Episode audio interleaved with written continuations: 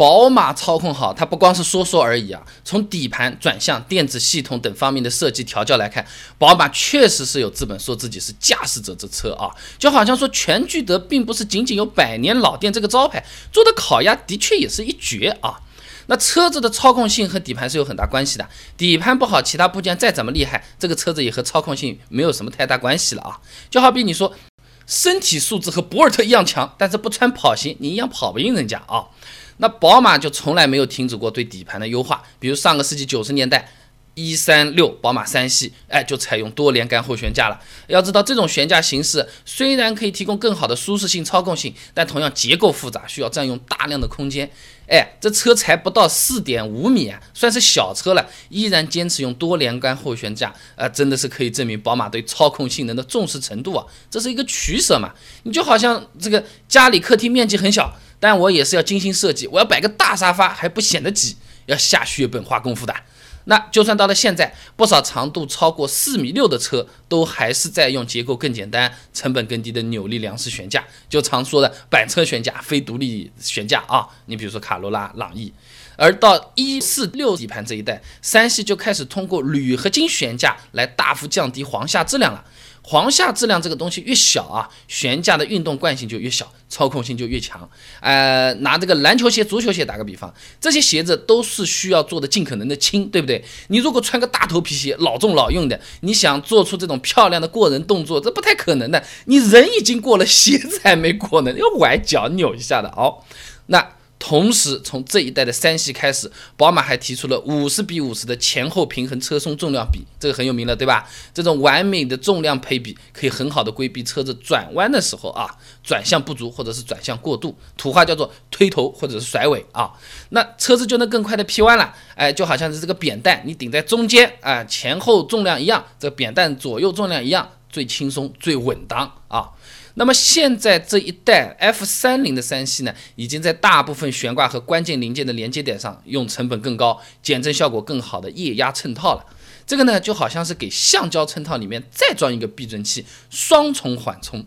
欧版 F 三零的三系啊，甚至是前后悬架都有防倾杆了，它来控制车辆转弯的时候的侧倾幅度，提升这个操控性，都是钱啊！不要嫌人家内饰差啊，钱都花这儿了啊。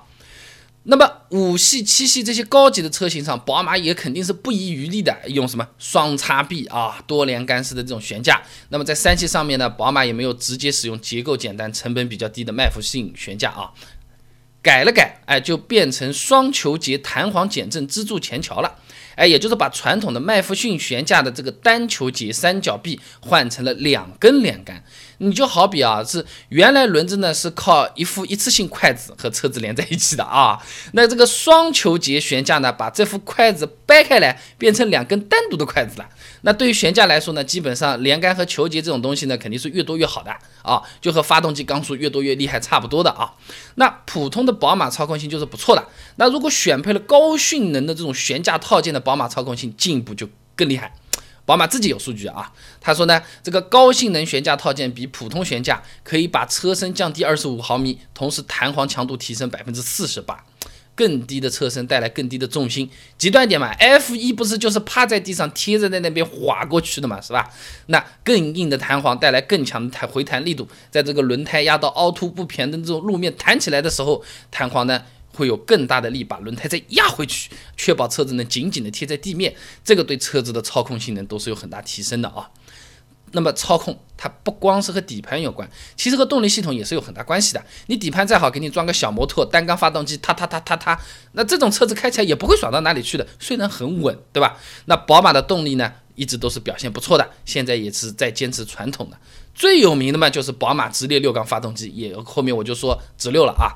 那么从一九一七年宝马第一台直六航空发动机被发明出来到现在，一个世纪过去了，宝马的发动机从飞机上搬到了汽车上，化油器被电子喷射系统取代，自吸变成了涡轮，唯一还在坚持的就是直六布局啊。宝马这么坚持也是有原因的啊。结构上面来看，直六发动机啊，天生是有优势的。哎，具体说起来比较复杂，大概的意思呢，就是直流发动机在运转的时候啊，内部不同气缸之间恰好能够互相抵消掉对方运动产生的震动，达到完美的平衡。这一点，其他的直三、直四、V 六、V 八等等，通通都是比不上的。哎，就好比这个直六天生就是貂蝉西施啊，穿什么衣服小 T 恤都是好看的啊。你其他人穿品再好，这个身材相貌比不上，还是很累。那唯一能和直六比的呢，就是两台直六拼起来的 V 十二了。这也是为什么顶级豪车都有一个 V 十二的大 logo 嵌在自己屁股上啊，象征自己的身份啊。那么当然，直六发动机很长，对空间要求就比较高，这算是一个不大不小的缺陷啊。不过这个对于追求性能至上的宝马来说，反而算是一个。比较另类的优点，有点塞翁失马焉知非福的意思了啊。那个宝马呢是重置后驱的布局，发动机本身比较长的，可以让车子的重心更靠后一点，哎，反而是有利于车子的前后配重的啊。那么发动机接着讲，它这个发动机从数据的角度来看呢，和其他品牌看起来好像差不多的，但宝马呢就有点像是一个比较老实的好孩子，它几乎是不虚标数据的啊。这里就要讲到两个概念了。一个呢叫做额定功率，一个呢叫做最大净功率。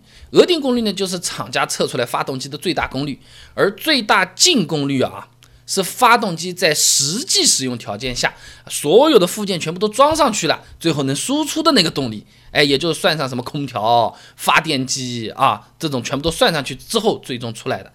这个就好像买水果称重的时候，一个是连塑料袋没用的什么枝条叶子都算进去了，另一个呢都是清理干净，然后直接点去皮。哎，宝马用的就是这个净重是比较实在的啊。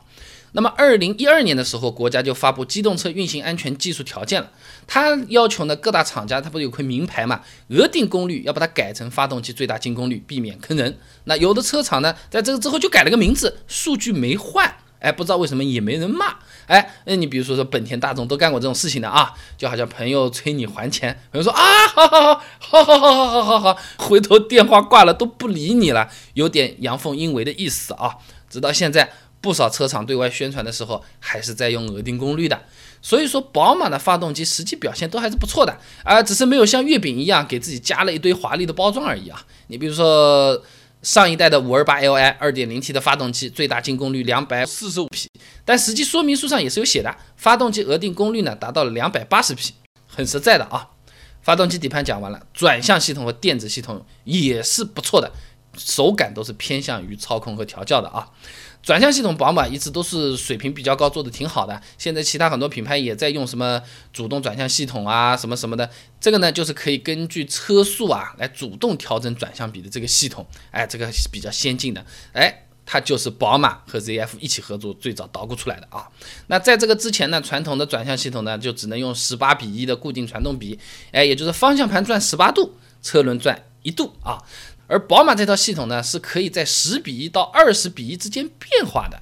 哎，这套系统响应也是非常灵敏，控制系统和发动机的电子部件、车身稳定系统这些电子系统都是连一块的，在几毫秒之内就能做出调整和反馈。哎，这就好比我家的奶茶，不仅甜度、冰块可以调整，而且外卖的速度也很快，能更好的满足人的需要啊！哎，就连包装的这个塑料袋，你要大一点、小一点，你尽管说。那么。在手感调教方面呢，宝马一直是尽力还原这个真实的路感的，尽量让我们开车的人感受得到路面上面的变化，压过去的是什么啊？那么方向也是比较沉的，而不是像奥迪那样的啊，轮子压过个坑，方向盘感觉也不明显，就有点像打电动游戏的那个方向盘一样了啊。